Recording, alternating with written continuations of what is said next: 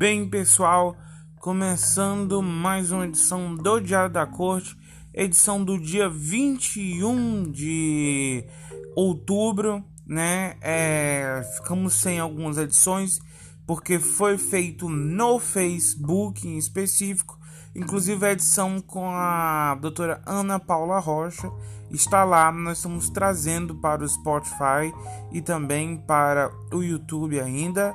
Lembrando que a edição vai ser transmitida pela Rádio Estilos FM 104,9 de Limoeiro do Norte, pessoal. Mas vamos para nossa abertura.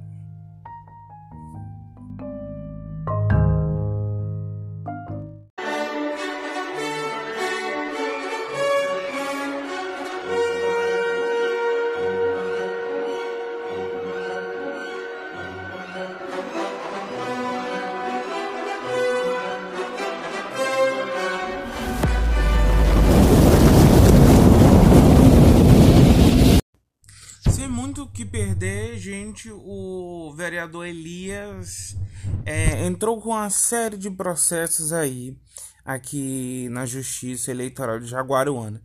Processos esses a fim de é, criar uma verdadeira instabilidade jurídica em toda a nossa nosso pleito eleitoral em si. É, Elias fez isso naquela estratégia desesperada de criar embaraços, de criar caos. O que Elias quer, não duvidem, é criar caos.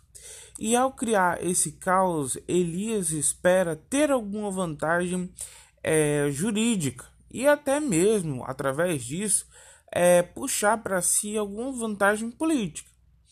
Entretanto, não vai conseguir isso, tá? É muito difícil conseguir isso, é beirando impossível conseguir isso. O Elias está vendo o esvaziamento de lideranças no seu entorno, está vendo como está fraco os seus, os seus apoios. O Elias está é, sendo o político que está concorrendo à prefeitura nos últimos anos, é, nessa era que nós chamamos a era moderna dos candidatos a, a prefeito em Jaguaruana ele está sendo o mais fraco, o mais apagado, o mais até, digamos assim, é, menosprezado. Porque o esvaziamento de lideranças ao entorno do Elias, fruto, claro, do, da ressaca política que é a Ana Teresa, existe outro fator incluso nisso, nessa nesse menosprezado Elias.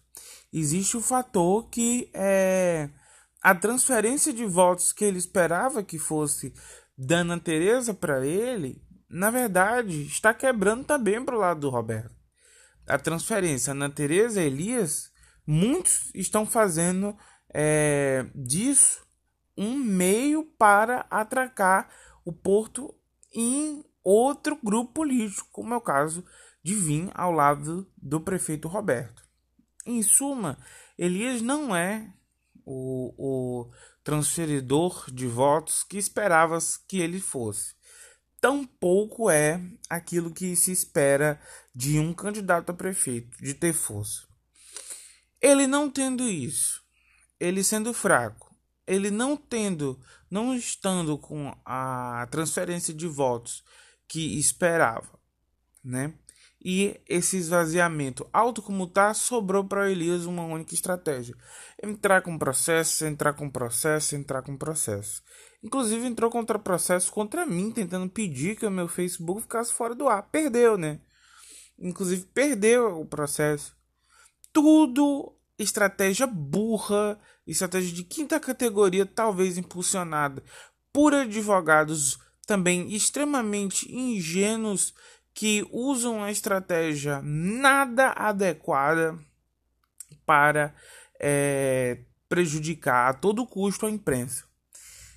Só que se combate informação com mais informação. Se não for com mais informação, nem adianta, tá? Então, fica aí esse, esse, primeiro, esse primeiro ato do nosso podcast falando sobre o fracasso e o esvaziamento de Elias e o fracasso de suas estratégias também muito fracas e baixas, estratégias baixíssimos. Elias, meu amigo, digo uma coisa para você: alugue a casa de praia, porque muito provavelmente você vai para a praia depois que terminar as eleições.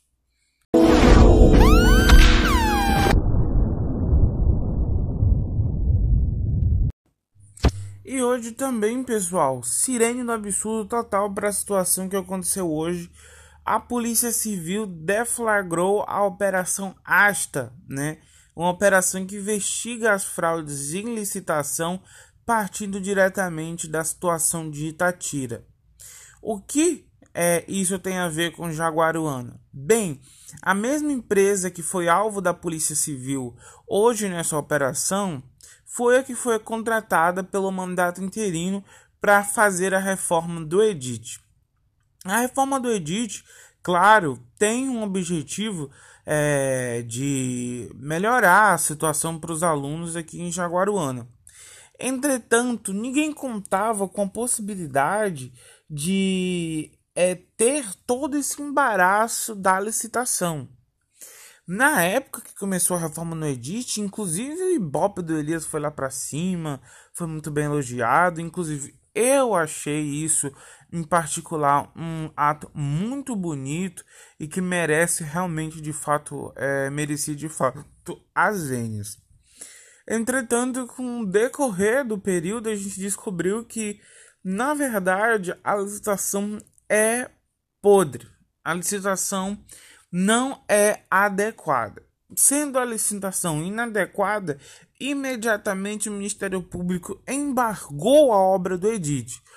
Ou seja, a obra está lá parada, está no chão, está as ruínas e somente as ruínas. Tudo isso por causa desse problema com a licitação que partiu diretamente de é, uma carona que eles chamam é, em licitação feita a partir de Itatira. Problema, problema e muito problema. Inclusive, Elias teve de afastar um servidor da, da, da licitação por ordem judicial, tá? Em virtude desse acontecimento. É, mais uma vez, a operação Asta, é, que está nessa segunda fase, na verdade, segunda fase, mostrou como está a situação das licitações. Isso, claro, repercute muito aqui em Jaguaruana, porque foi a empresa que Elias contratou. É uma pena que isso tenha chegado a esse ponto, mas é aquela velha história, lamentável total a situação política que Elias se encontra agora com essa licitação e colocando, óbvio, no seu legado à frente da prefeitura como vereador e prefeito interino, a situação de destruir uma escola, colocar a escola abaixo e com a licitação totalmente irregular, né? Será se ele já sabia? Eu queria que ele me respondesse. Né? Seria muito bom que se viesse a público e respondesse. Mas eu acho que não vem não a público não para responder isso aí. E acho que é, vai ficar por isso mesmo e vamos ver como vai terminar esse assunto na justiça.